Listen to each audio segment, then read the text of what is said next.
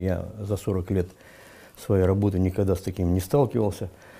Это вот то э, засилие какого-то, э, какой-то вот э, непонятной, э, я не знаю, как мягче это назвать, э, вот, э, бездарности, глупости, э, вредительства, может быть, которое пришло, с одной стороны, к нам э, с Запада, а с другой стороны, так сказать, на, наших, э, на нашей почве трансформировалось еще в, в нечто еще настолько более уродливое и просто невыносимое, что просто, ну, жить стало уже практически с этим, так сказать, невозможно. Я бы очень хотел обратить ваше внимание на фотографию, которая здесь висит. Это заведующий нашей кафедры, почти 30 лет он заведовал нашей кафедрой Александр Николаевич Вал, который безвременно ушел от нас почти год назад. Именно при его кафедре, при его заведовании кафедра стала базовой кафедры Объединенного института ядерных исследований. Значит, к сожалению, то, что вот так называемая дорожная карта, которая вот не стала известна сравнительно недавно, которая была принята в 2014 году, э, Министерство образования по беспрецедентному усилению эксплуатации преподавателей. Вот здесь просто в цифрах это все прописано, как они все это делают. Значит, Э, она привела к определенным последствиям, потому что руководство университета, оно, так сказать, вынуждено подчиняться этим приказам. В соответствии с пунктом 7 постановления, это было еще постановление, при, отсутствии положительной динамики достижения целевых показателей деятельности федерального государственных учреждений, доведение соответствующих лимитов бюджетных обязательств и представление субсидий будет приостановлено Мин, Миноборнауки. То есть не выполняете наши, мы вам вообще финансирование срезаем непонятное совершенно отношение к об, об, образованию. Ну и поэтому, естественно, наше руководство вынуждено, так сказать, урезать и, так сказать, ставки. И вот сейчас, например, э, так сказать, вот э, у нас три профессора на кафедре, один из них я. Вот, нас переводят с целых ставок на половинки, ну, потому что просто ну, другого выхода нет. Просто денег нет. Просто министерство не дает, так сказать, соответствующих денег. То есть э, требование какое? Значит, э, зарплаты повысить, но при этом денег мы вам не даем. Ну, то есть повысить за счет увольнения? Э, за счет увольнения, да. Молодых, вот да, молодых мы будем беречь. Вот. Но этих молодых, извините, надо научить еще. А учиться они могут только у, у тех профессоров, которые у нас здесь работают, которые, так сказать, пока еще могут чему-то нау научить. Если наш университет будет уничтожен, это, ну, я считаю, это плевок в, в будущее просто нашей страны. Потому что э, э здесь собраны достаточно серьезные традиции, достаточно большие, так сказать, интеллектуальные силы.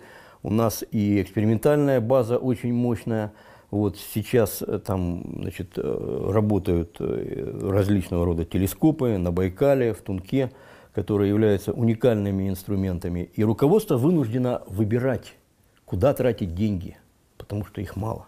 Либо на телескоп. Либо, либо, на теле, либо на теорию, да, либо на телескоп. Хотя наш же ректор прекрасно понимает эту ситуацию, вот на Большом Совете как-то сказал, ну хорошо, это выльется к тому, это выльется в то, что мы, э, что на, наши ученые будут таскать чемоданы иностранным ученым. Мы не требуем вот этого дикого повышения зарплат. Мы не просим его.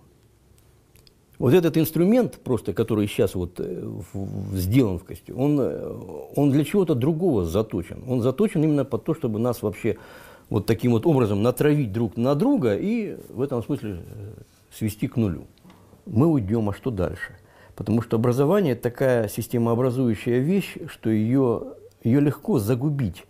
Этот процесс передачи знаний от одного поколения к другому, этот процесс очень э, тонкий, очень тонко настраиваемый, выстраиваемый. И именно то, что его сейчас доламывают, э, уже доламывают, да, я считаю, что это просто, ну, э, следующий этап – это уничтожение государства.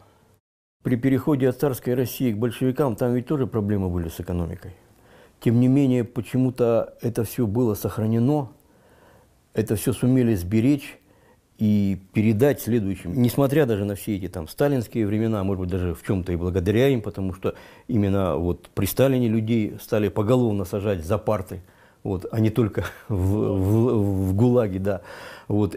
Именно, так сказать, вот э, благодаря вот, этой, э, э, вот этому уважению к образованию, к науке, к обучению, страна смогла подняться и как бы восстать из пепла после революции, после всего уровень школы образовательную, ее, э, вот, которая здесь, в частности, создана, ее легко потерять, восстановить потом это невозможно. Немцы фактически после войны так и не смогли восстановить свой тот довоенный уровень теоретической физики, который у, у, у них был.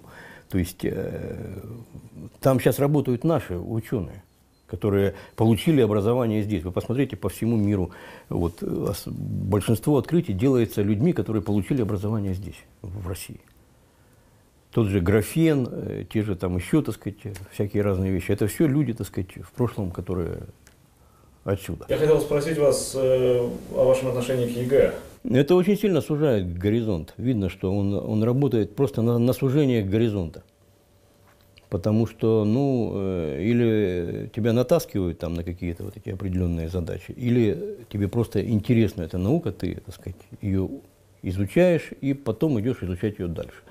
То есть у, убивают всякую само, э, самостоятельность, так сказать, инициативу. Готовят биороботов. На самом деле вот эта вся эта реформа образования, она, соз, она заточена под то, чтобы делать из людей биороботов, которые бы знали там свой один-два руб, рубильника и все. А соседние два рубильника, это уже, извини, будет другой дергать.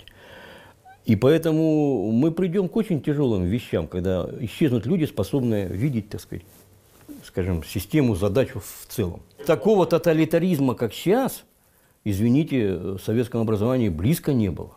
Подавление личности, если когда идет, то это именно сейчас. Самый настоящий процесс оболванивания. И преподавателей, и студентов. Вот я имею в виду со стороны вот всей этой реформы образования. Жаждущие получить э, э, хорошее образование дети, они были, они всегда были, всегда есть, я надеюсь, всегда будут. Э, это определяется чем-то другим. Вот Александр Николаевич говорил, что, грубо говоря, на единице площади, в единицу времени рождается примерно фиксированное число талантливых людей, наоборот, так сказать, неталантливых и так далее. А дальше уже это вопрос их судьбы, вопрос, куда они попадут. То есть будет им где развивать свои таланты или не будет. Сейчас приезжают дети, вот у них глазки горят. Ведь почему мы базовая кафедра Объединенного института ядерных исследований, потому что наши дети, которые вот они отсюда, они не избалованы, они не развращены. Их интересно учить, у них горят глаза, им, им это, у них этот интерес, он, он просто внутренний. Им, им это надо, так сказать, не ради того, чтобы там ключи на пальцах вертеть от, от машины, вот, а просто для них это, так сказать, ну, образ жизни так сказать, формируется. Вот. И такие именно люди, они делают потом все, они открытия делают, они, так сказать, э, а биороботы, они только вот под козырек и все.